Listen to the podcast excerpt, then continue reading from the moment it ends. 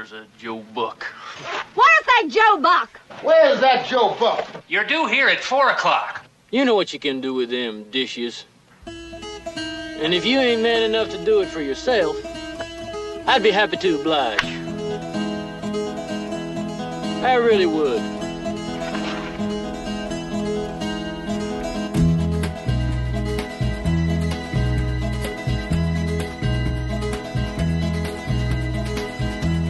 Everybody's talking at. I don't hear a word they're saying, only the echoes of my mind. Fala pessoal, começando agora o episódio 170 do podcast Filmes Clássicos. Esse parece que é o ano da nova Hollywood aqui no nosso podcast. Mais um filme importante deste movimento. Vamos falar hoje de Perdidos na Noite, Midnight Cowboy, produzido em 1969, dirigido por John Schlesinger, um inglês que veio para os Estados Unidos fazer aqui seu primeiro filme em terras americanas. Filme importante também para seus atores principais, John Voight estrelando no cinema e Dustin Hoffman no seu segundo filme. Ele havia feito antes A Primeira Noite de um Homem para o Mike Nichols.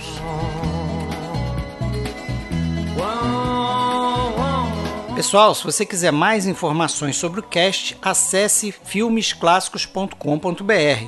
Se quiser procurar nossos áudios em outros agregadores, vá no iTunes, no Spotify, Google Podcast ou qualquer outro agregador, basta procurar por podcast Filmes Clássicos.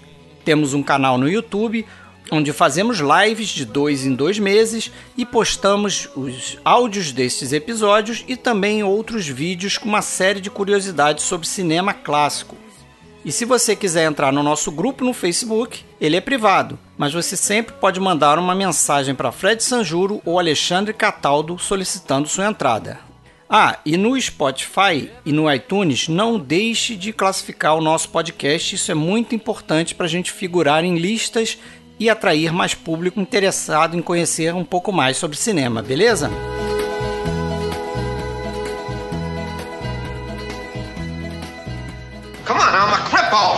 I ain't gonna hit you. Come on now. I'm gonna strangle you to death. Now, wait a minute. Only first I'm gonna shake you out right here now.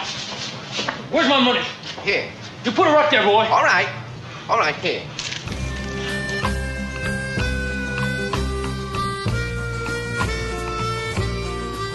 Então, pessoal, vamos conversar hoje sobre Perdidos na Noite. Não é o, o- aquele programa do Faustão, né? Não era Perdidos na Noite, programa antigo do Faustão. Pois é. aí. É isso aí. Não né? é da minha época, mas Não eu, é da minha época, mas eu tô ligado.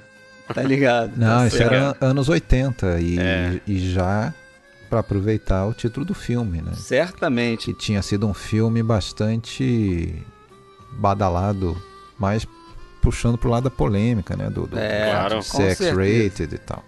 Midnight Cowboy. Hoje eu, Fred Almeida, aqui falando do Rio de Janeiro, Alexandre e William falando de Blumenau. Vocês já ouviram aí? Sejam bem-vindos. Obrigado, meu caro. Mais uma vez um prazer estar aqui conversando com vocês, né? Como sempre. Obrigado, obrigado, Fred. Boa noite, boa noite, William. Boa noite, meu caro. Boa noite. Vamos deixar o William começar falando aí do filme, já que foi indicação dele, né? Esse ano a Verdade. gente fez, fez um esquema de Ah, verdade. pedir indicação para os nossos colaboradores. É, Rafael tinha indicado o Napoleão, que a gente já fez, e agora o William com o Perdidos na Noite. Perdidos na Noite eu acho que é um filme que carece de, de informação na internet, né? Se, eu não sei se vocês, com certeza, vocês foram atrás de mais material além do que os, dos que, do que os que a gente tem aqui, né? E é, é difícil, né, realmente achar material mais aprofundado sobre, sobre esse filme. E eu acho que é um filme importantíssimo, cara. Especialmente para um movimento que começava alguns anos antes, né? Esse filme é de 69. Né? A Nova Hollywood aí dizem que tem o início ali em 67. E, pô, é um filme que acho que consolida, ajuda a consolidar o movimento e ajuda a consolidar também a carreira é, do Dustin Hoffman, que era um cara que estava presente também no que é considerado aí, junto com Bonnie and Clyde, um filme que divide, né? Tem essa Isso. Primeira o noite de um homem, né? primeira noite de um homem, né? Um, e é, e é, é um dos meus favoritos, cara. Gosto, eu gosto demais do que ele representa enquanto movimento. Eu gosto demais das atuações, da história. Eu acho que é um filme, assim, redondinho, assim, gosto demais. Até a- ele é muito criticado por algumas sequências lentas e até isso eu acho perfeito, assim. Uhum. É. Gosto demais. E acho que é um filme que merecia muito ser abordado. E muito legal poder escolher esse filme e poder poder ser consentido aí, né, por vocês aí. É, legal. É importante pra carreira do John Voight também, né? O primeiro Muito. filme de cinema dele. Ele fazia muita televisão. E pro John Schlesinger também, o diretor, que é o primeiro filme É. americano dele. né? Isso. Ele já tinha- filmado é, Solana, ele é britânico, né? Ele é britânico, né? Ele tinha feito aquele Longe deste insensato mundo, que eu ainda não Uhum. vi, mas é um filme muito badalado. Tinha feito Billy Uhum. Liar também. Acho que o Darling também é dele, né? Com a Darling Julie Chris, também é filme de da Também Julie é Chris, dele. eu vi também. Isso. Mas, William, ainda bem que você trouxe esse filme, porque senão eu iria trazer, porque eu adoro esse filme. Ah, que legal, bicho. É um Bom filme saber. que me marcou muito, que eu vi ali no, naquela batelada lá de, da Globo, é, Olha no só. início dos anos 80. É um filme que era meio proibido, né, para um pré-adolescente, Imagino. mas é, e, e- assim, e chocava, né, pelo que mostrava para aquele, vamos dizer, aquele submundo, né, da, de Manhattan, né. Uhum. Mas é um filme muito. Eu acho sensacional por uma coisa. Ele, ao mesmo tempo que ele conta uma história, que a gente vai falar é, do fato de, de ser tirada de um livro, né? Uma história que tem personagens que poderiam ser reais, né? Por outro lado, é um filme extremamente simbólico em- e, e- contido em, em descrições, né? Ele não te dá uma série de, de, de- de respostas que você vai pescando por meio daquele conjunto de flashbacks Uhum. é, que misturam uma, uma série de coisas. Então, eu, assim, eu acho que é um filme, inclusive, muito elegante, dá para usar essa palavra na, na maneira de contar a história. tá? Uhum. Ele, ele te, te, trata, trata o espectador como um ser inteligente, né? Porque ele não te, não te dá as respostinhas Exato. todas. Assim, ó, tirou Mas- da minha boca, tá? É, mas É aí. você, você compõe o passado daquele personagem é, principal, né? Que eu Uhum. acho que até às vezes você vê discussões aí, quem que é o principal? Acho que não tem dúvida, que é o Joe Buck, né? O personagem do John Voight. O filme é ele. Ele é o Midnight Cowboy. Os dois concorrem a, a Oscar de melhor, Melhor ator. né? atora. né? Mas É. não tem dúvida da importância do, É. do, do Hoffman nesse momento. O cara é um, é um monstro, né? Eu acho que É ele, um era, o- monstro, ele era o ator daquela época. Eu também acho. É, você vê que ele está em uma porção de filmes aí, pelo menos durante uns primeiros 15 anos ou 20 anos da, É. da carreira dele. Ele está tá em vários ganhadores de Oscar. Eu acho que ele é o único. eu Acho que ele é o único ator top billed, né? Ou seja, com, com o papel principal em três filmes ganhadores de Oscar, né? Que é o Todos os Homens do Presidente, o Midnight Cowboy e o o, o, o, Kramer vs. Kramer? o Kramer vs Kramer. Isso. É, ele tem uma, uma declaração curiosa naquele filme, naquele livro Cenas de uma Revolução, é, escrito pelo Mark Harris, que ele diz bem sobre Dustin Hoffman, um, um retrato do que era aquela nova Hollywood, né? Como, como uma Uhum. coisa estava mudando, né? Porque ele fala que confundia muita gente da velha guarda olhar para o Dustin Hoffman, que era um cara que tinha um aspecto e uma cara de produtor, né?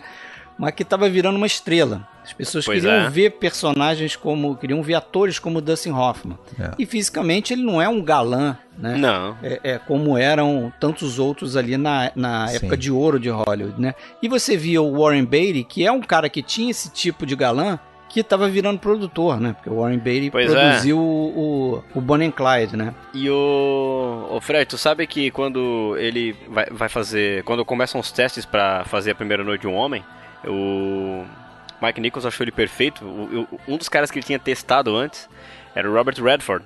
E ele falou assim: é, Eu não posso te colocar nessa história porque eu não consigo te imaginar se dando mal com uma mulher. É, pois é. na- na- nada a ver, né? nossa, Totalmente diferente os dois. Agora, tem né? uma, tem uma coisa, né? Ne- Nesse filme, no, no- a gente está falando do Midnight Cowboy hoje, mas, claro, o, o Hoffman ele foi catapultado aí pro estrelato com a primeira noite e ele já tinha 30 anos, né, cara? Ele, ele já é. estava na estrada, ah, eu acho que desde o final dos anos 50. Teatro, né? Muito É. teatro, né? Ele já estava desde o final dos anos 50 com muito, muito teatro e tal, então é, não é assim, né, que o cara da noite pro dia foi é, começou um novato, não era exatamente um novato, mas no cinema sim, explodiu ali. Né? É, inclusive quando ele, ele foi escolhido para fazer esse filme aqui, né? Acho que a primeira pessoa que foi escalada para fazer o, um papel no filme, no Midnight Cowboy, foi o Dustin Hoffman. É, É. Deram um livro para ele, ainda não tinha um roteiro pronto, mas deram um livro para ele, ele leu, gostou e ele inclusive fez a seguinte pergunta pro, pro produtor, né, o Jeremy Hellman, ó, eu fui também convidado para fazer um outro filme, que era justamente A Primeira Noite de um Homem. E eu queria saber se vai ter conflito, né? Porque eu vou lá fazer o outro. Aí eles falaram que não, beleza. E aí ele, ele foi fazer a primeira noite de um homem. Quando voltou para fazer o Midnight Cowboy, ele já era uma, uma estrela em ascensão, né? Uhum. Tanto é que eles vão filmar nas ruas de Nova York. E o John Voight é um desconhecido. E o pessoal ficava em cima do Dustin Hoffman. Ia lá, Dustin Hoffman e tal. Eu não sei se você chegou a, a ver aquele. Um dos documentários que tem no DVD duplo da, da, da Criterion do filme. Eu tem vi vários todos. documentários. Um, é, um deles é uma homenagem é, durante o, o BAFTA Awards ao, ao John Eu vi Schlesinger e, em 2002. E, e o Hoffman comparece, dá o depoimento.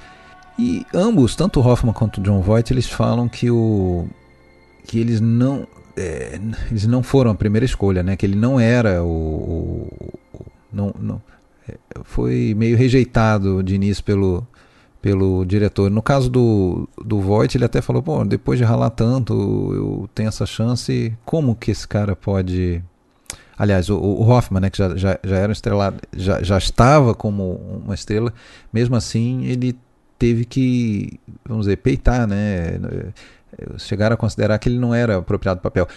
Principalmente porque a imagem dele no Primeira Noite de um Homem é a imagem quase de um de um garoto, né? Com aquele É, cabelo o, o curtinho. agente dele, né? O É. agente É, dele não ele- queria ele, que ele. É, então ele. É, exatamente, mas e- e- você vê que daí ele talvez até provando esse monstro que ele é da atuação, ele compõe um personagem de uma maneira. Ele até disse que não foi mérito dele, né? Que isso tudo estava descrito em É, páginas e mais descrito, páginas né? do livro. quando ele foi fazer lá a entrevista lá, conversar com o John Schlesinger e o Hellman, ele foi já meio caracterizado, né? Sim. É, para convencer a galera, mas essa informação que você está passando não conflita muito com a que eu passei. Sim, claro, não. Por- ó, o objetivo não era conflitar, eu- eu- era complementar. Não, não, eu sim. sei, mas é porque eu falei que ele foi o primeiro a ser escalado. É, Sim. já pensaram nele, né? Então, Certo. assim, não, não, não sei realmente se já pensaram nele, né? Mas aca- acabou que ele foi o primeiro a convencer os caras que deveria ser ele. Exato, E o exato. John Voight, o John Voight realmente foi um cara que entrou assim aos 45 minutos do segundo É. tempo, né? É, ele já tinha sido descartado antes, até bem ele- antes, né? Já tinham três atores testando é, com, com a produção.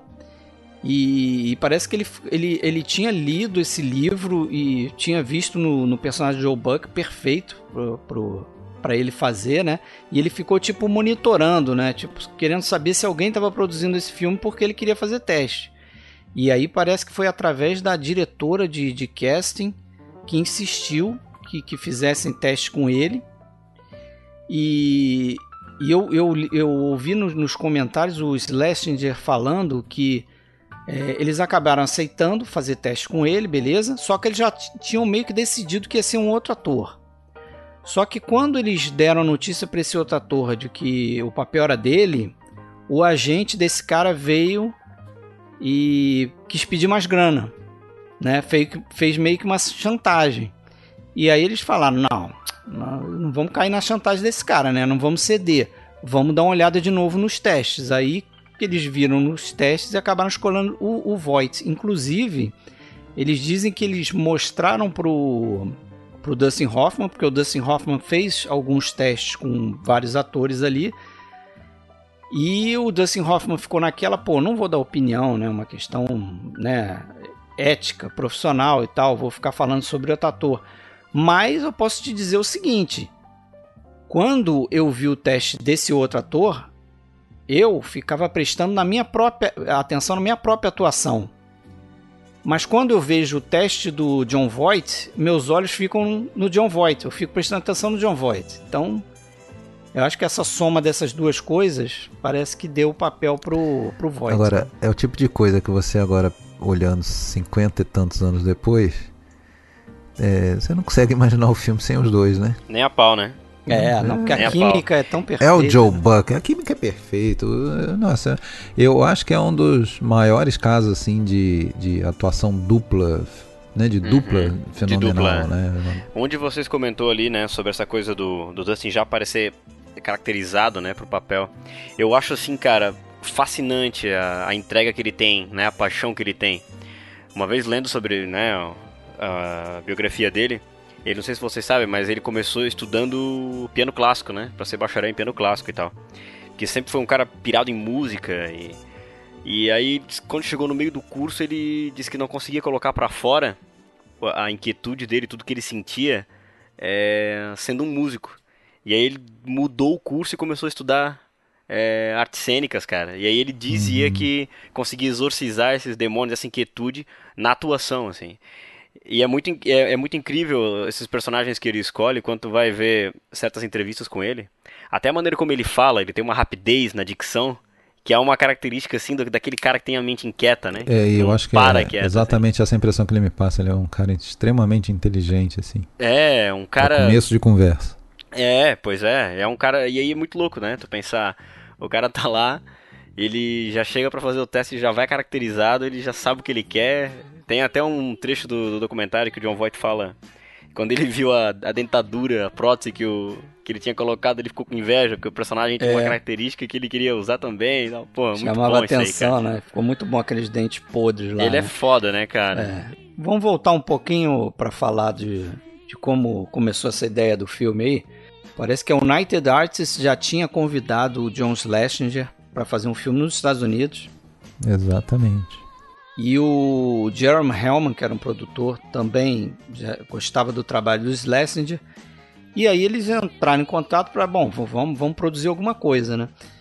E o Schlesinger, ele tinha recebido de um conhecido lá, um jovem pintor americano que estava morando em Londres, tinha dado o livro para ele, Midnight Cowboy, de um cara chamado James Leo Harley. E ele começou a ler. O cara falou: Ó, lê esse livro aqui que eu acho que vai dar num filme. Ele pegou o livro para ler, né? Aí ele conta que era um livro recente até, né, Fred? Era um livro recente. é- acho que é de 65. 64 ou 65, 65, é. É. E, e ele começou a ler o livro e ele diz que ele estava numa viagem turística no Marrocos.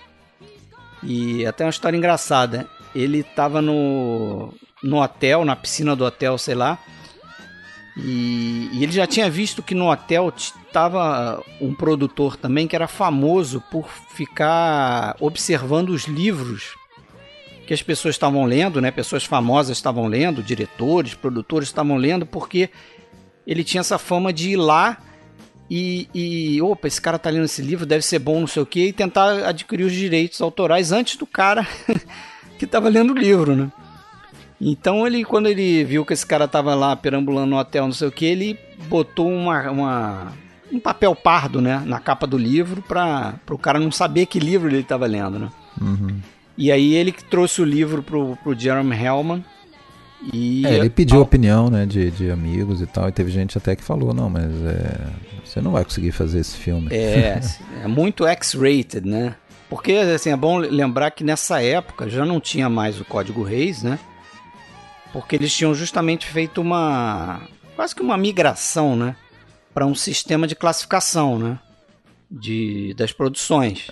É, eu acho que um dos grandes temas do, do, do livro do filme é o, uma questão implícita, que fica um pouco implícita ou muito implícita, que é da, da, da sexualidade, da homossexualidade, né? da possível homossexualidade do, do Joe Buck. Isso, claro, ainda era um meio tabu naquele momento e eu eu acho até que eu escolhi a palavra errada. Não é tão implícito, acho que é menos, é, é mais para explícito em alguns momentos. É, mas, mas, mas, é, não, não- acho que nem seja por isso que seja o X-rated, né? Acho que o É X-rated por outras cenas, claro. É, por não- outras não cenas. Aquela cena no, do, do sexo oral no cinema, Uhum. né?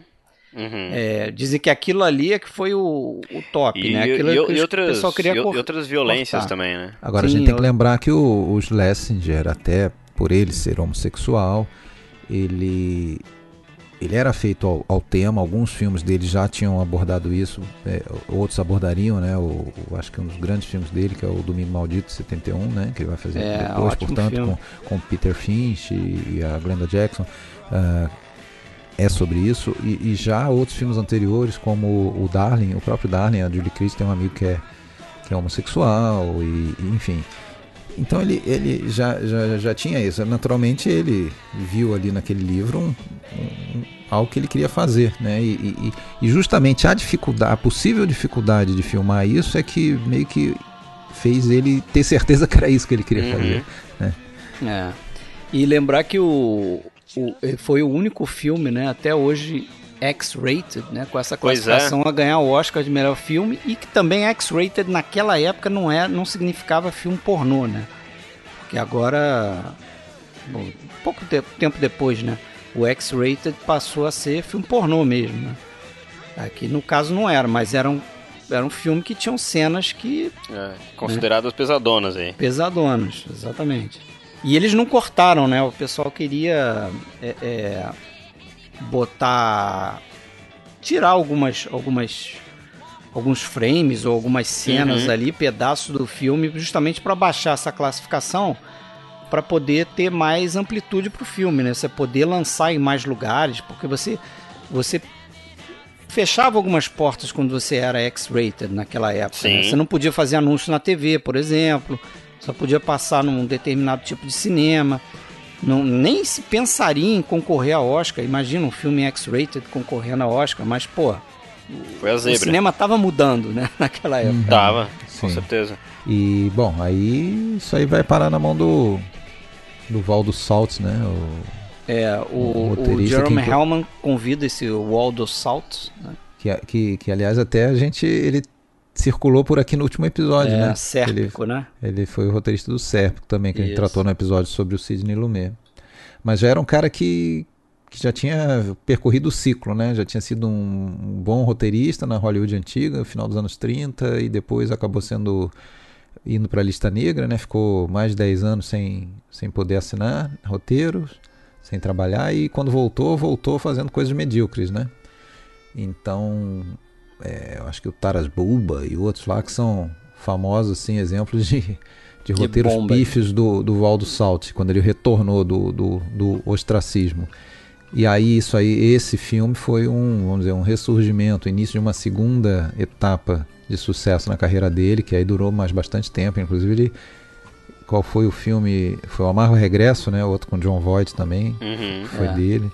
Quer dizer, o cara voltou realmente para uma nova, uma é um nova filme chance, bem interessante né? também. É, e voltou ganhando o Oscar, né? Exatamente. Aí renasceu ganhando o Oscar.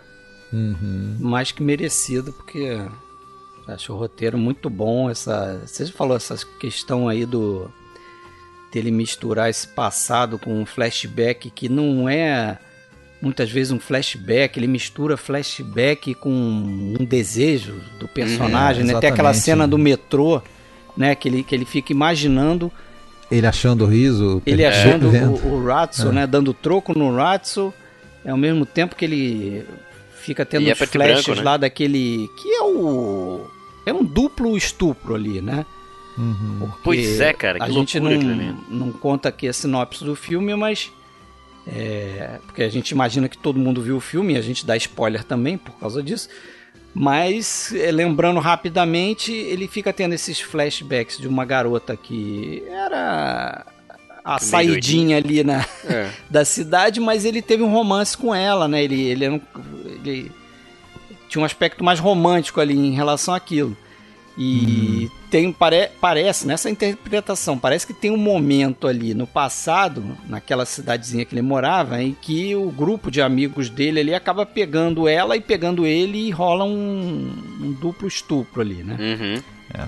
Cara, nesse ponto aí vale comentar, né? O título do filme é, é, é curioso, né? Quando você pensa o Midnight Cowboy.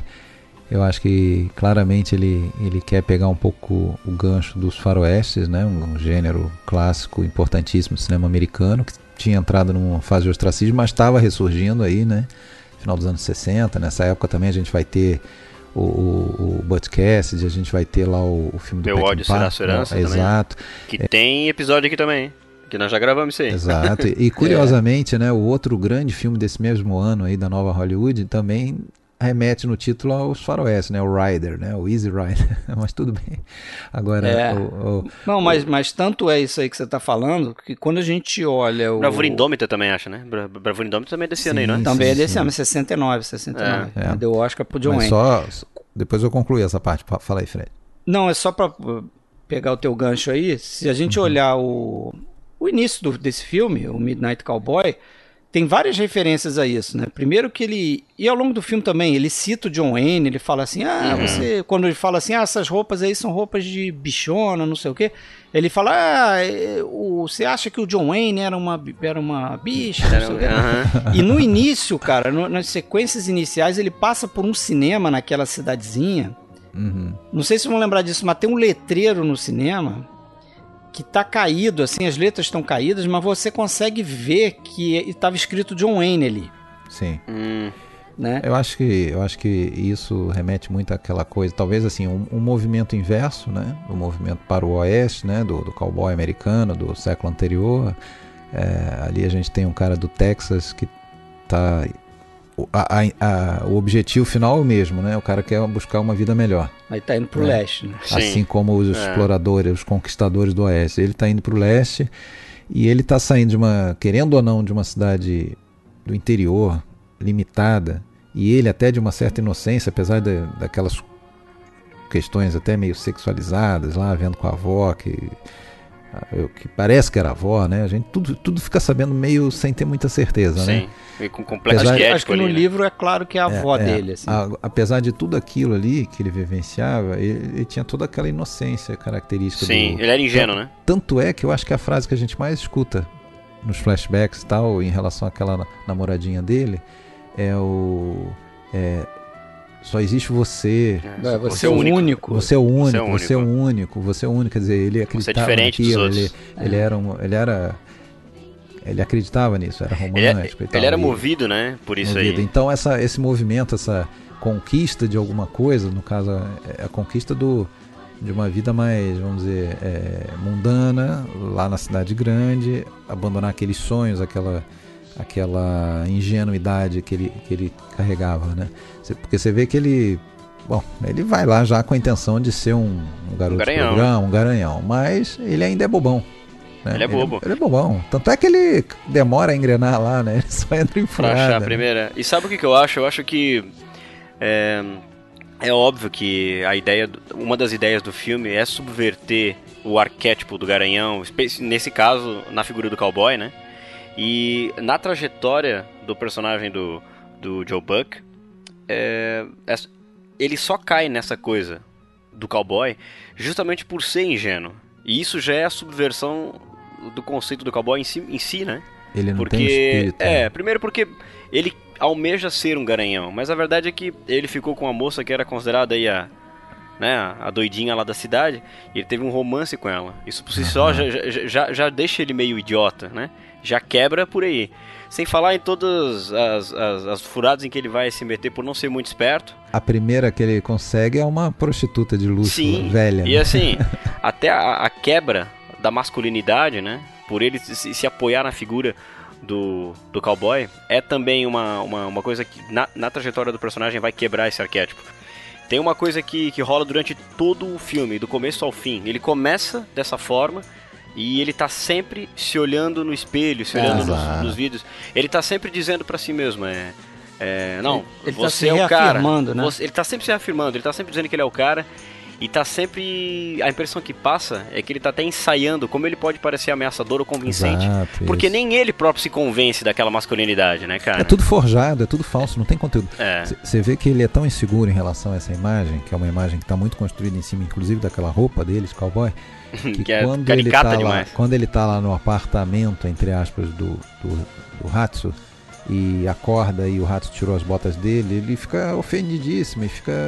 O que, que você fez com as minhas botas? Cadê as minhas botas? Como é que você tirou? Por que, que você tirou? É. É, tirar as botas dele, a, a bota é o símbolo maior da É o símbolo da maior. Pô, todo eu, eu acho que, ornamentada. é que essa, essa cena existe muito pra reforçar o final, né? Porque o final é ele jogando as botas no lixo. né? Exatamente. Dá ele um quer voltar a ser um, significado ele quer ser um homem normal. Enorme. Quer- né? É um crescimento dele, né? Ele deixou de ser aquele garoto ali. Tem uma cena que eu acho sensacional, que é o seguinte, bem no começo, quando ele tá no meio da cidade, no meio daquela multidão, e ele tá caçando uma, uma possível, né, é, cliente. E aí tem uma moça que tá olhando uma vitrine numa loja de joias, e ele vai meio que pra cima, assim, ela dá um fora nele. E aí ele meio que olha pro lado e percebe que ele tá na frente dessa vitrine e ele leva um susto quando é, encara a própria imagem ali. Desculpa, só acrescentar aí nesse momento o que, que acontece mais, você lembra? Alguém tira também a joia da... Isso, isso. da- recolhe a joia. Recolhe e é engraçado dele. porque assim, ele tá com um puto olhar de, de Isso perdido. não é pra você não, cara. Deixa eu tirar isso daqui. É, e ele volta no. Ele volta no vidro assim com uma.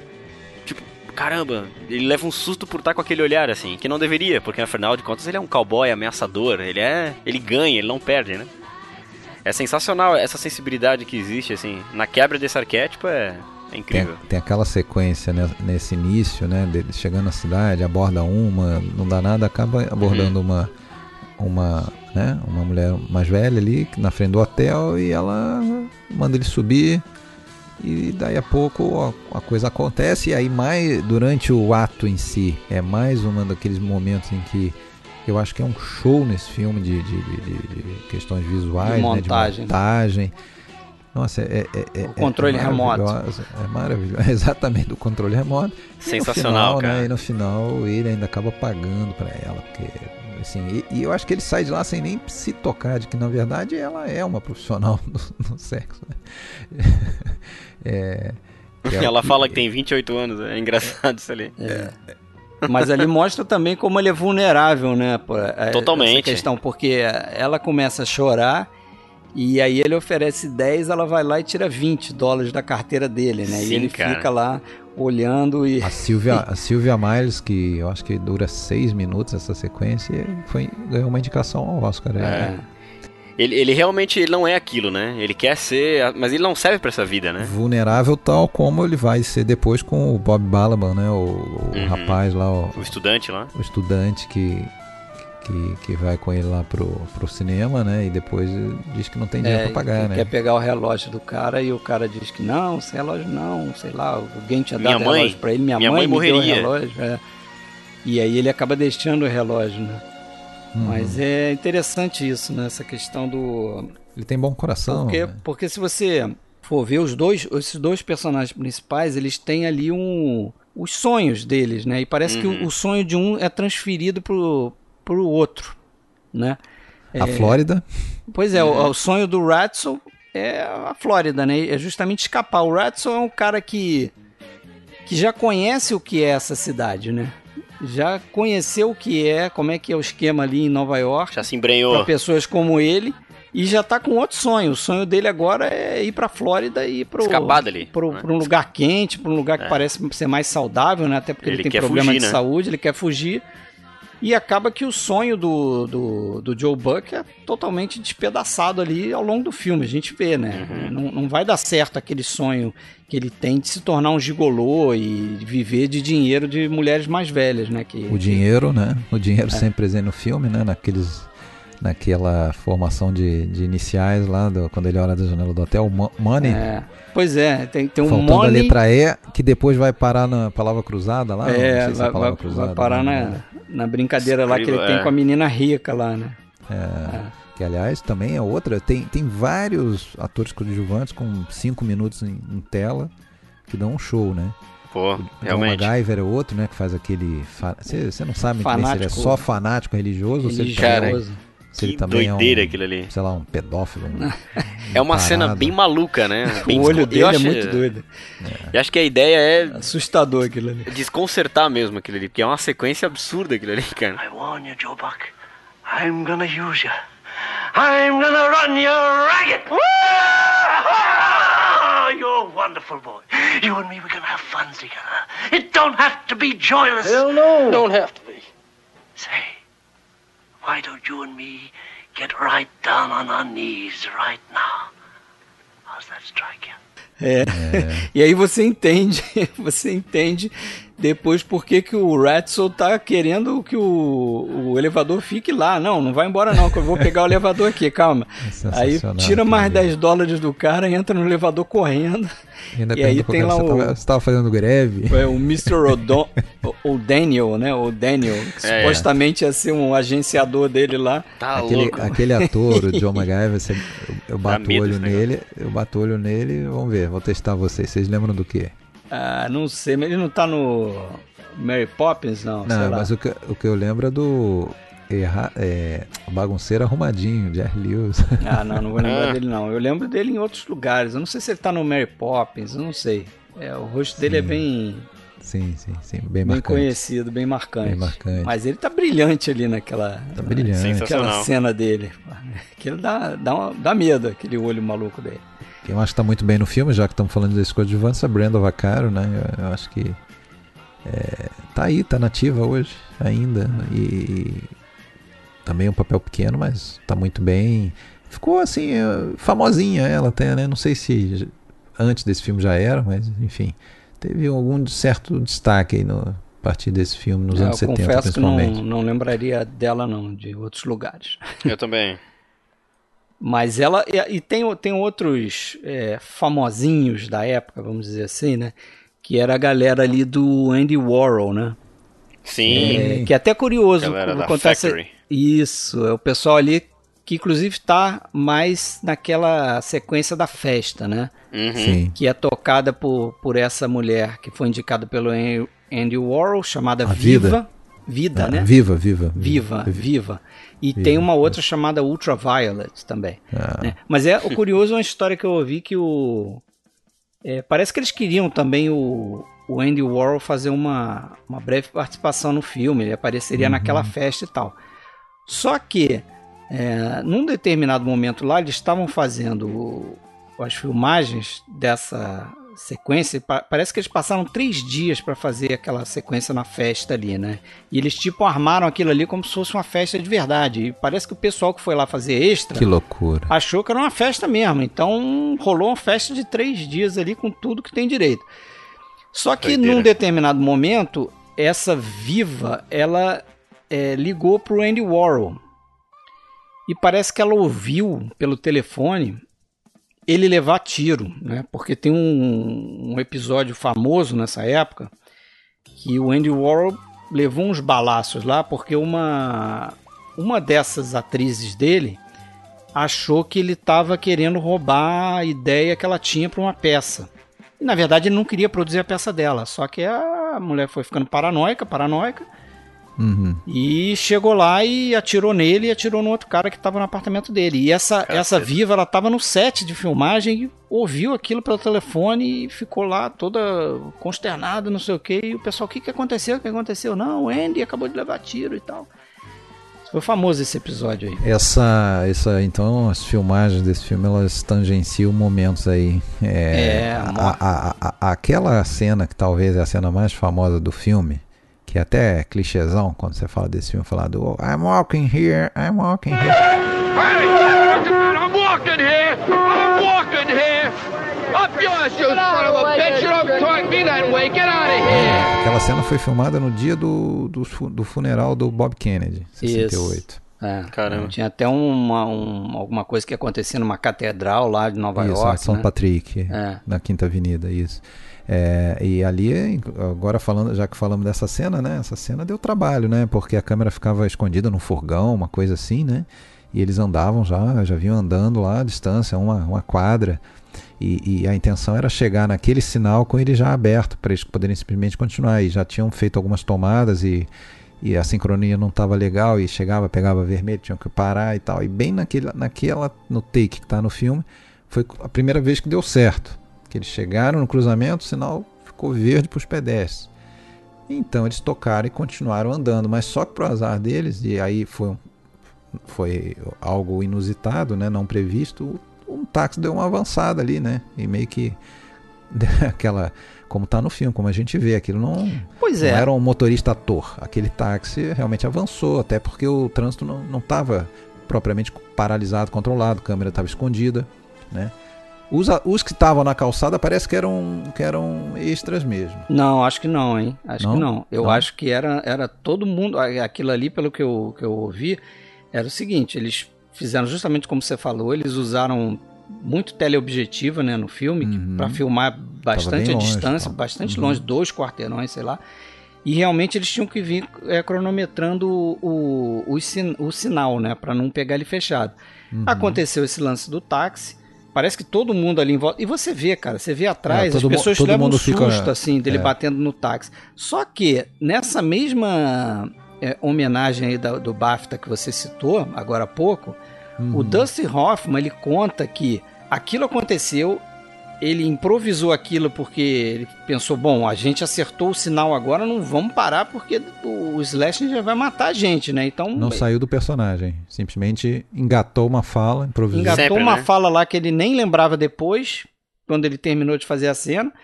E ele bateu lá no táxi, I'm walking here, não sei o quê. Quando chegou lá na frente e, e o Slasher deu lá o corta, ele, o Slasher veio falar com ele, porra, o que, que aconteceu? O que, que tu fez? O que, que você falou lá? Ele falou, cara, nem sei o que, que eu falei, não quis interromper a cena. Aí o Slasher foi no, no áudio, né? Porque naquela época você não conseguia ver o- a cena, né? Você Aham. tá filmando em película, você tinha que revelar a película, não sei o que, você só ia ver isso no final do dia. Ele ouviu o áudio e viu lá, porra, é legal, ficou le- bacana, você improvisou bem e tal. Só que, pra garantia, isso é o Dustin Hoffman que conta, tá? Eu não sei. Ele conta nesse BAFTA aí. Pra garantir, o, o Slasher voltou e recriou a cena. Ah, tá, Então fez ser. eles andarem de novo. Aí não fica claro que o, o Dustin Hoffman não conta isso Qual que tá no filme?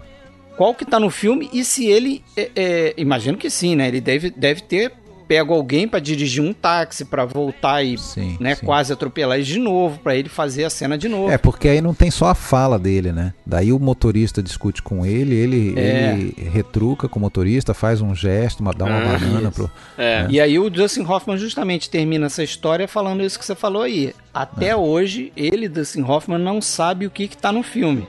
Se foi o improvisado ou se foi o... Agora, esse, esse lance do improviso é mais ou menos como a gente falou, inclusive em relação lá no, do, do Lumet.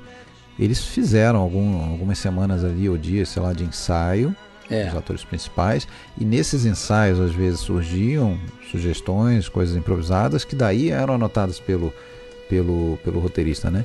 Ah, não, pode não ter sido exatamente esse o caso, já que a coisa surgiu no set e foi resolvida no próprio dia, mas, bom, de um jeito ou de outro, eu, eu acho que essa fala, apesar de acabar ficando meio solta ali na história, ela tem tudo a ver até com aquela com a história do filme, né, cara? Porque você vê dois caras lutando para São sobreviver. invisíveis, né, cara? eles são, invisíveis, exatamente. Eles são, eles são o cocô do cavalo do bandido da sociedade, né? É, bem isso mesmo. Então ele tá reafirmando, ó, eu tô aqui, porra. Eu tô aqui, eu tenho uma existência válida. Eu tô andando aqui. O Dustin é um cara que ele tem como marca registrada essa coisa do improviso, né? Tem um outro filme que ele vai fazer do, do John Schlesinger, que é o Maratona da Morte. Ele tá super feliz por poder contracenar com o Laurence Olivier, que é um ídolo pra ele e tal. E o Laurence Olivier odeia contracenar com ele no filme porque ele é um Ah, eu ele é um ator de teatro, né? Então É, ele é, é um cara que as pausas, as vírgulas, todas as entonações estão ele ele, ele reproduz aquilo. É. E aí o. Ele odiou contracenar com um cara que improvisa o tempo todo, né? Que sai do roteiro. Ele detestou, assim. E tem uma cena que eu acho sensacional, e acho que isso denuncia a natureza artística e até inquieta do cara. E até do John Voight nesse momento ali. Que é quando eles estão numa cena de um, de um café, um almoço, sei lá, numa cafeteria. E aí eles começam a conversar sobre reencarnação, sobre espírito. E aquela cena é um improviso, né? O diretor deixou a câmera ligada enquanto os caras conversavam. E é interessante perceber aquilo como improviso, porque é legal pensar como eles tentavam decifrar a mente desses personagens, sabe? Como- tentavam conversar como se fossem esses personagens, as ideias deles. E aí o- eles falam assim: é, você é, não acredita que você pode morrer se o espírito volta? Você pode voltar como um cachorro ou como um presidente. E aí o, o John Buck, né? O John Voight fala assim: Eu não sou tonto. Eu gostaria de voltar como presidente. Eu sou tonto, por acaso? Sabe? E, e- e é, e é realmente uma, é muito legal ter essa, ter essa noção. Essa porque com interação, certeza. É, porque isso com certeza. Você traduziu ele aí, mas você botou um sotaque. Ele lembrar de sotaque lembrar que o Voight é, é de Nova York mesmo, né? É, New, E, Yo- New York ele City. fez uma imersãozinha lá no Texas, né? Ficou um tempo Porra, lá, bicho. numa cidadezinha do, do interior, que eu não vou lembrar o nome. E pra pegar aquele sotaque lá, né? Convivendo Que tá com as animal, né? pessoas, tá? Que não, é tá só, animal. não só pra pegar e depois ele voltou pra testar, né? Ele disse que ele voltou, eu vi uma entrevista que ele, ele fala que ele voltou lá e, e tentou falar algumas coisas assim pra ver se se passava como texano mesmo, né? É, Porra, o jeito dele, cara. É, O jeito e, cara, dele é sensacional, não, cara. pois é, a gente fala do Dustin Hoffman, mas eu acho ele excelente também, É. Nossa, Sim. E incrível, se você, cara. se você, não sei se vocês viram, Alexandre deve ter visto o teste de câmera dele, cara. Geralmente o teste Fenomenal. de câmera você vê e fala assim, porra, o cara claramente não tá no personagem. Ele tem potencial, mas ele não tá no personagem. Pô, ele parece que já tá no personagem, cara. do, Tá o- louco, né, o cara? Buck do filme tá ali naquele teste. Eu acho que, foi, acho que ele ganhou aquilo ali, né? Quem, quem assistiu lá, eu acho que era o Aldo Salt que tava É, fa- tava falando com ele no falando teste, com né? ele, isso. Aí ficava provocando, fazia aquelas provocações, né? E ele, É, ele nariz pra cima, assim, tentando se defender. É, Ao mesmo tempo Cê- que ele tenta se defender, você vê que ele tem aquele aspecto mais de inocente, né? Ele tem um olhar meio Totalmente, inocente, ele parece totalmente. meio perdido às vezes. Sim. Totalmente ingênuo. Essa. É engraçado que nessa época. E provavelmente isso deve ter acontecido esporadicamente antes, né? Mas é. Parece uma época que virou uma tendência a denunciar essa, essa marginalha nova-iorquina, né? Mais tarde vão vir os filmes do, do Martin Scorsese, Nova York suja, aquela Pois coisa. é, é, Nova York é toda, ju- né, justamente sobre isso que será meu vídeo, que já terá sido Que feito. legal. Que é, fa- que que é legal. falar Que sobre legal. esse aspecto urbano, né? Porque eu acho que o, o- o Perdido na Noite, ele, ele, ele meio que, que, que volta a, a startar com esse negócio, porque Uhum. vo- você vê que logo depois, em 71, eu já fiz um pouco de pesquisa sobre isso, em 71 você tem o Shaft, Exatamente o que é um ia falar. filme muito urbano ali, né? Policial na cidade grande, em Nova York e tal. Uhum. Aí Caminhos logo perigosos, depois você né? tem Logo o, depois ali, Caminhos O próprio Perigosos. Sérpico, tem, cami- né? tem, tem o Sérpico, você tem o, o Um Dia de Cão, que a gente falou também. E já né? que você falou o Shaft, né? Eu acho que não só o Shaft, como todo o, o, Black Explo- Exploitation, né? Que, Também, que, que né? se segue, é um gênero muito centrado ali no, E, é, e, no Bronx, cara, no Harlem. né? E assim, ó, na esse papo que a gente entrou agora, isso me lembra muito, né? Só um off-topic aqui, tem uma música do disco de 72 do Elton John, Ronk Chateau, bem conhecida, chamada Mona Lisa's and Mad Hatters. E é isso, né? É uma música que fala, imagine ele e Bernie Taupin eram dois ingleses também vindo pra Nova York, pô, querendo conhecer aquele lugar que vinha a música que eles amavam, country blues. E a música fala sobre a decepção de conhecer Nova York, cara. knew. But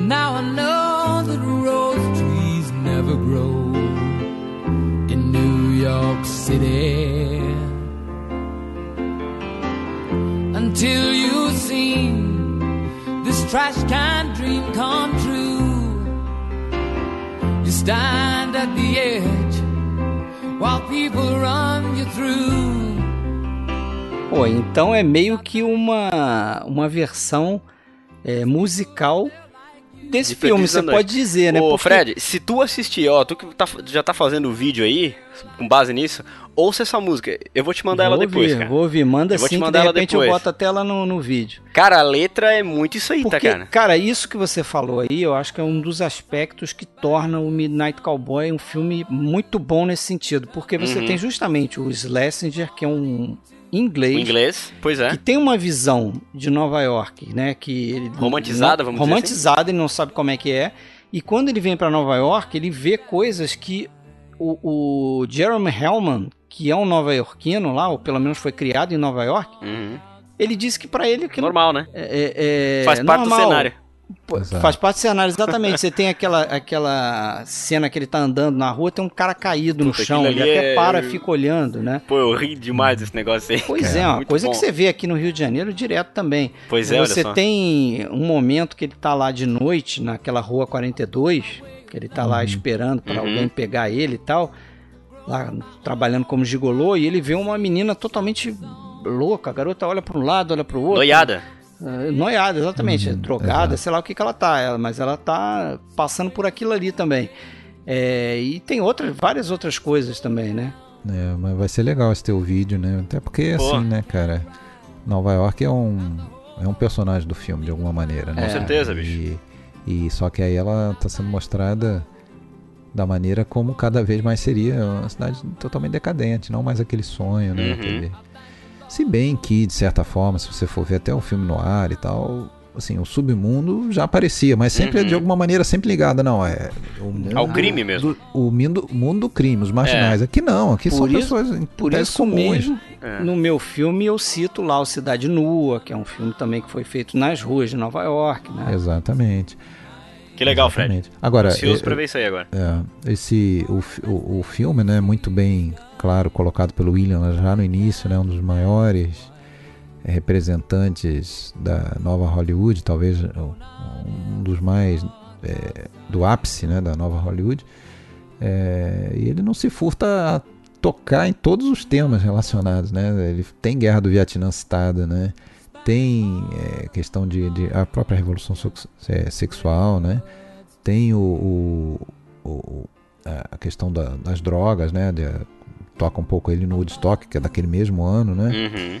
É, e até o negócio do Homem da, na Lua, né, cara? Que foi o que nesse faz dele também. quase que um filme socialmente metalinguístico, né? Quando ele tá no. quando ele, exatamente, porque quando ele tá no cinema lá, né, com, com o garoto lá, ele tá passando um filme de, de Homem na Lua, né? De, de, de astronauta e tal. Então tá bem ligado a isso, quer dizer. é, se respira isso muito. Isso faz com que tal. Isso talvez seja a razão. Eu andei lendo uma, umas críticas dessas de MDB, críticas do usuário, né? E eu gosto sempre de filtrar pelas notas mais baixas para ver por que, que as pessoas conseguem dar um, uma estrela de 10. Caramba. Uma boa É, tática. muito datado, muito Nossa. datado. Porra, pra mim, assim, se tem uma coisa que esse filme não é, é datado. Quer dizer, Tô contigo, assim, cara. é claro que na superfície você pode falar que ele é datado, porque ele, primeiro que ele é de 69, ele é da nova Hollywood, ele tá, né? Mas, cara, ele fala sobre temas atemporais. de Atemporais. Sempre. Ele fala principalmente da solidão, da amizade, é, da mesma amizade que a gente poderia ter num faroeste clássico Sim. lá, né? de- de- Expectativas, né, é, cara? A gente vai ter nesse também, pô. Pois é, mas eh, quando o sujeito fala isso, que é datado, eh, você pode interpretar de outra forma também, que, que aí talvez eh, eh, esteja faltando ele fazer uma reflexão, né? Porque eu acho que esse filme, principalmente na fotografia dele, ele parece que ele, ele ajuda a criar esse, esse aspecto que depois vai ser muito comum nos anos 70, né? Então talvez isso ele, ele, ele esteja chamando de datado, tipo, ah, Sim, já algumas cansei. brincadeiras visuais ali. Sim. né? Isso, e também o aspecto mesmo do filme, né? O filme parece meio sombrio, meio sujo, Sim. vamos dizer assim, né? Sim, Para não, retratar isso aquela afasta. cidade. Isso é uma coisa, evidentemente, é feito por, por desenho, né?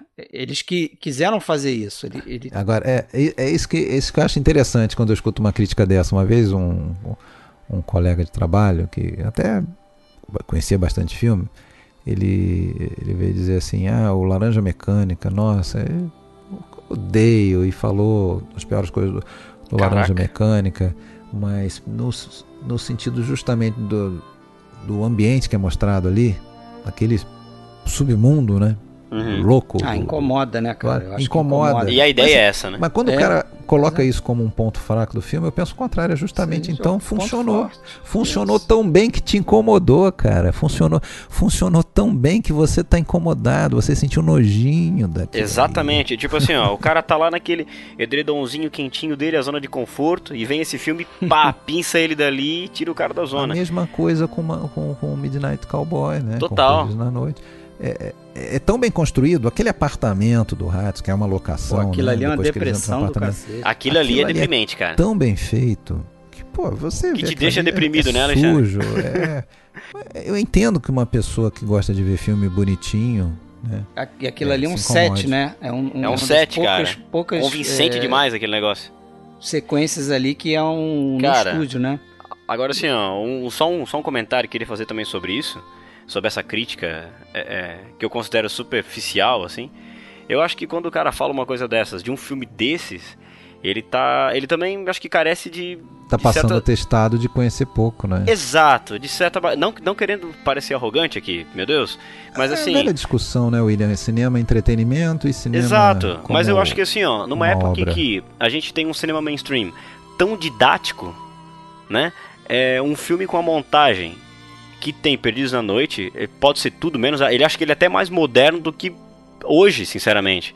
Porque tu tens um mainstream hoje de filmes muito didáticos, muito didáticos. Então, pô, a montagem desse filme aí é, é, é que nem tu falou antes. né? Ele, ele, ele, trata o espectador com respeito, cara. E o que, é, o que é interessante, quando o filme não é muito didático, é, às vezes a pessoa acha que aquilo ali é um, um defeito do filme. Uhum. Fala assim, não, o filme pô, é mal editado. Caraca.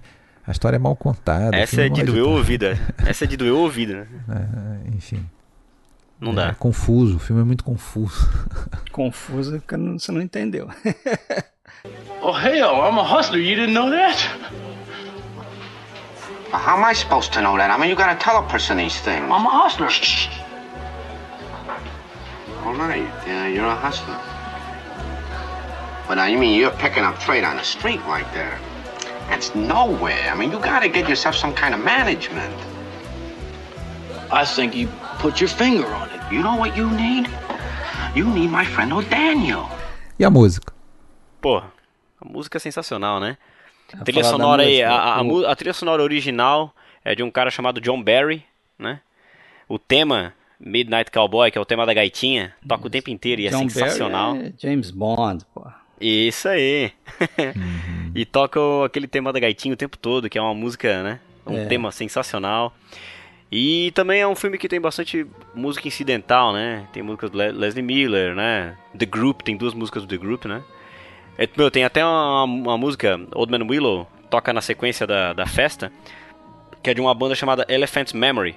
Elephant's Memory foi uma banda que foi a banda de apoio do John Lennon no disco Sometime in New York, em 1970 que é um disco bem interessante. né? A banda tem dois discos solos só, e são dois discos bem interessantes. Mas o, a grande música incidental do filme, Everybody's Talking, do, do Fred Neil, né? Nessa É. versão aí interpretada pelo Harry Nilsson. E parece que o Bob Dylan e a Johnny Mitchell tinham tentado fazer música também pro filme, né? Eu, eu, É. eu vi em algum lugar que o, o, o Lay Lady Lay, do Bob Dylan, Lady Lay. isso, chegou a ser considerado para ser essa música. Né? Esse tema, Esse olha tema. É. E aí acabaram escolhendo o Everybody's Talking. só, que cai como uma luva, né? Cai, cai como uma luva. Cai como uma luva, assim. E, porra, é, é, é, é quase como uma coisa assim, uma ironia, né? Eu, eu pego a, a trajetória do Harry Nilsson, que é o cantor dessa música, né? E tu vê o John Voight andando enquanto ele fala Only the Echoes on My Mind, né? É que é bem o que o, é bem o que o Alexandre falou antes. O cara ali, ele, ele é um nada, ele é um nada ali, né? Ele é um, um zero. E esse passado dele, né, que a gente vai conhecendo aos poucos, quando ele está no ônibus indo para Nova York, é, em, em outras situações vai, vai juntando. né? E é incrível porque o Harry Nilsson foi, foi um, foi um, um cantor que teve uma trajetória também bastante, pô, derradeira. Um cara que usou muito álcool no, na metade, segunda metade dos anos 70. É, ali por 74 ele morou com o John Lennon, ficou bem amigo dele. John chegou até a produzir um disco pra ele chamado Pussycats, que é um disco sensacional. E esse disco, cara, abre com uma faixa do. um cover de Jimmy Cliff, a música Many Rivers to Cross, que é a música do. tá no disco The Harder They Come, de 72, do Jimmy Cliff, e ela tem toda aquela coisa. Organ Hammond, uma coisa meio gospel e tal. A versão do Harry Nilsson é uma versão. Primeiro que ela já tá, meu, é, uns dois tons abaixo, né? Tá em Dó, a do coisa em Mi menor. E é uma música carregadaça, cara. É uma música. A, a- bebedeira, a depressão, a autodestruição Tá tudo ali. tá no vocal do cara. Ele canta assim de um jeito. E é muito louco perceber também a influência do John, porque era uma época que o John Lennon tava separado da Yoko Ono. Então é, ele bebeu demais. Ele chama, inclusive, essa época, esse, esse um ano e meio que ele ficou separado dela, de The Lost Weekend, né? É uma referência ao filme do Billy Wilder aí. É. Porque ele- eles moraram juntos e os caras beberam muito, assim. Era Todas. uma trashzeira. Moravam em três. Ele, o, o Harry Nilsson e o Keith Moon, batera do The Who. Pensa. Morava no apartamento do Ratson, não? É, só pode. e aí, cara, esse disco aí é...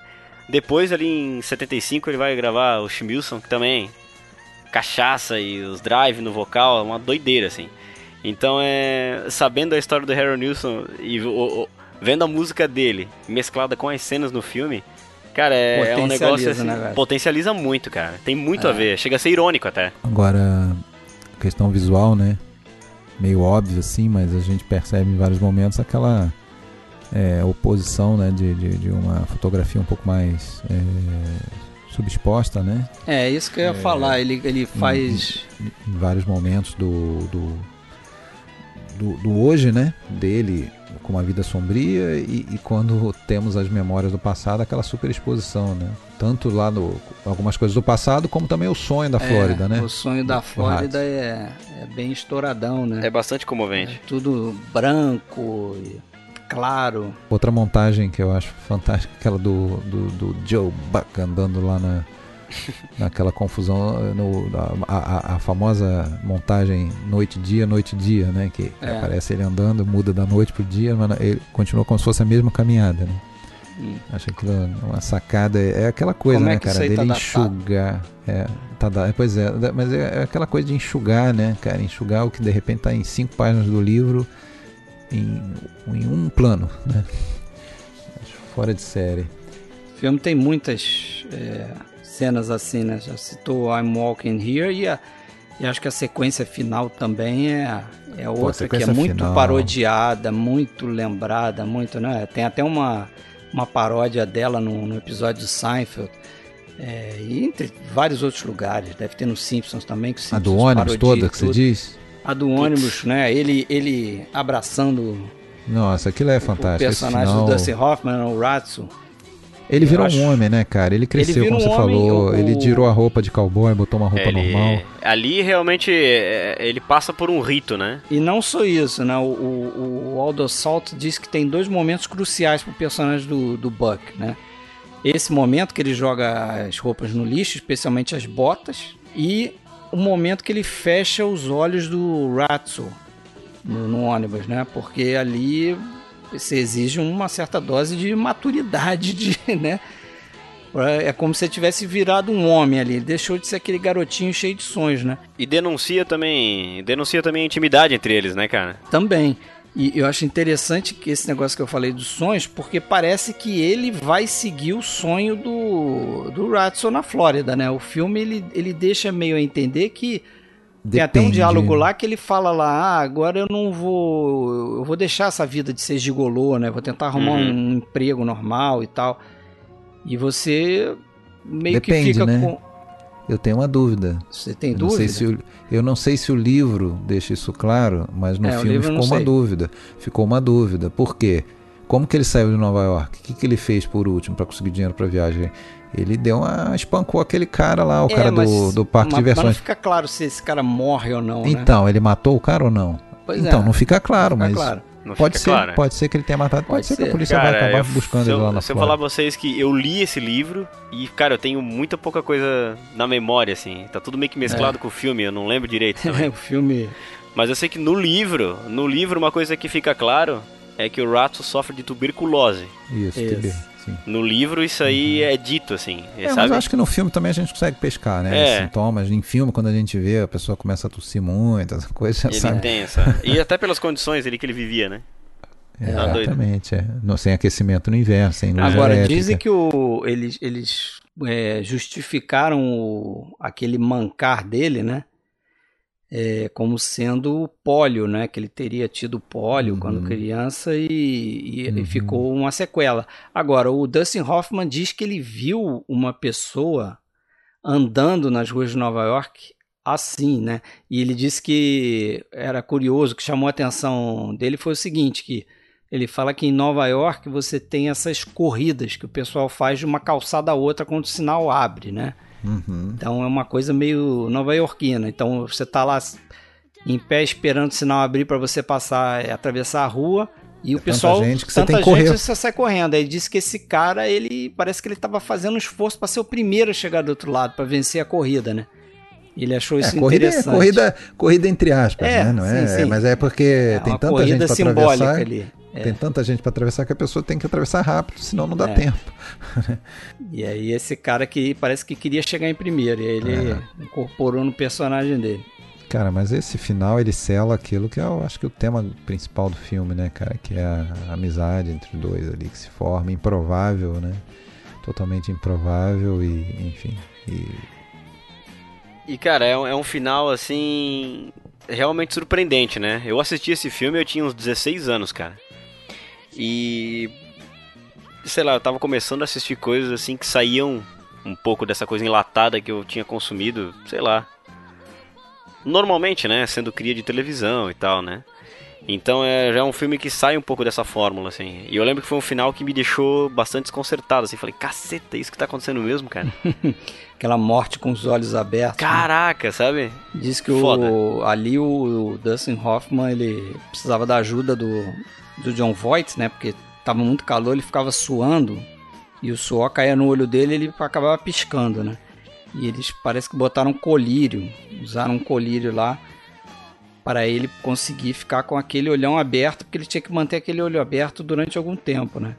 E tem mais uma coisa que aconteceu, é, que a gente escuta falar dessa cena aí, que acabou não entrando no filme, que foi o seguinte, é, aquele um dos últimos planos do filme é um plano de fora do ônibus, é, enquadrando os dois sentados na poltrona, mas a câmera está fora do ônibus e você Isso. tem um reflexo passando na janela do ônibus, né? Aquilo ali foi feito à vera. Eles botaram uma plataforma lá de fora do ônibus, botaram a câmera ali, só tinha espaço para ficar uma pessoa, que era o operador de câmera, e eles fizeram aquele, aquele plano ali. Aí disse que num dado momento começou a chover e a chuva começou a escorrer no, no vidro e ficou uma, uma situação ali que estava simbolizando lágrimas, né? Como a gente viu lá no A Sangue Frio, né?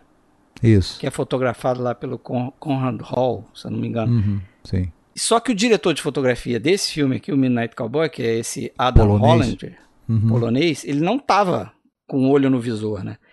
E aí o que, que aconteceu? O operador de câmera, no intuito de poupar, né, de economizar o negativo, ele, porra, tá chovendo, vai estragar, deixa eu parar de filmar. E eles falam que quando eles viram essa cena com a chuva caindo no vidro, eles falam, caraca, é isso, só que só tinha um pedacinho disso, porque o cara interrompeu no meio, né? Entendi. Aí o Schlesinger até fala no- nos comentários do filme, ele fala isso, que, pô, se fosse o Hollinger olhando no visor, ele é um artista, ele ia deixar, ele ia filmar, para depois decidir o que usar, né? Mas o cara era um cara mais técnico, não era um artista, segundo o John Schlesinger, então o cara só fez ali o básico, ah, vou desligar isso aqui. Mas teria um outro final aí, né? Ia ser bacana também ver essas Ia ser bacana. lágrimas. Poxa, aí. só de né, pensar. é isso. Isso aí. E o último plano é aquele ônibus indo embora, né? O Joe Buck chegou no ônibus, saiu do ônibus. Certo? Certo. Pois é. Tem essa rima aí do ônibus. John Les- eh, Schlesinger ainda vai fazer o Domingo Maldito, ainda vai fazer o Vai Dia do fazer, vai fazer o Dia do Gafanhoto. Gafanhoto, que é um filme que eu Uhum. vi ano passado, cara. Bom filme também. É, dá, dava pra fazer O um. já, o já mencionado Maratona da Morte, que é sensacional. É, dava pra fazer um episódio, um, um episódio aí de Schlesinger condensado. Sete indicações a Oscars, né? Sendo os dois atores pra, como ator principal, né? Hoffman Uhum. e Voight. Perderam, Perderam a Silva Miles, a atriz coadjuvante que faz aquela Cass, né? perdeu também, montagem Perdeu, perdeu, e montagem também. perdeu. Isso. Isso, E aí- ganhou o quê? Fala aí. Ganhou filme, diretor e roteiro pro Waldo Salt. Exatamente. Ganhou o BAFTA também nesse ano. É, três filme. grandes prêmios, né? O BAFTA ele ganhou quase tudo ali, né? Ganhou tudo. É melhor ator, Dustin Hoffman, direção, melhor filme, montagem, é, Most Promising Newcomer, que é o John Voight, né? Um ator revelação. Uma coisa, não sei se vocês notam, acho que, claro, todo mundo nota, assim, né? Principalmente quando a gente relaciona com essa coisa do faroeste, da, da conquista, do oeste, no caso, do, da conquista, sei lá, de uma vida nova, na, quando ele tem sucesso finalmente lá com a Shirley, Brenda Vaccaro, é, depois que ela provoca, ele primeiro falha com ela, né? E Uhum. aí ela propõe jogar lá um jogo, parece uma palavra cruzada, e pelas palavras do jogo ela acaba chegando em gay e fica provocando ele. Será que você é gay? Será que esse é seu problema? E aí ele manda ver, né? e aí durante esse manda ver dele entra uma música dessas músicas de é, apoteótica de, fa- de- não, de faroeste, aquela música apoteótica da cavalgada, do rodeio, da conquista, Ah, né? sabe? Aquela música tradicional de faroeste na conquista durante o, o ato, né? Acho muito, muito engraçado, assim, porque fica clara a- a- aquela coisa da conquista. É como se estivesse chegando na terra prometida e laçando todos os bezerros, aquela coisa toda. Beleza, então, galera. é isso? É isso. Tá bem? Maravilha. Vamos Tá bem fechar. falado? Bem falado. Vamos fechar. Até a próxima, William. Muito obrigado mais uma Pô, vez pela sua presença. por que agradeço o toda a convite, sua cara. Sensibilidade, toda a sua, Opa, a sua perspicácia nas observações. obrigado, bicho. Pô, eu que agradeço aí o convite. Sempre bom, sempre bom demais trocar uma ideia com vocês, né? Pô. Beleza, William. Pronto pra próxima, então, hein? Sempre, né? Valeu. Valeu, Fred. Abraço. Abraço!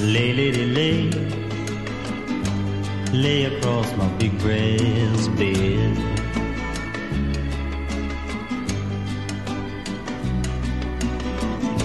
Lay, lady, lay. Lay across my big brass bed.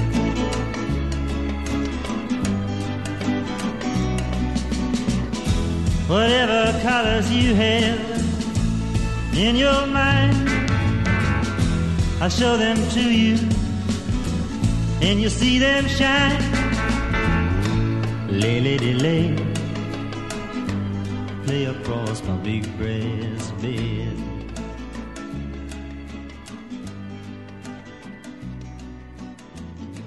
Stay, lady, stay, stay with your man a while. Come on.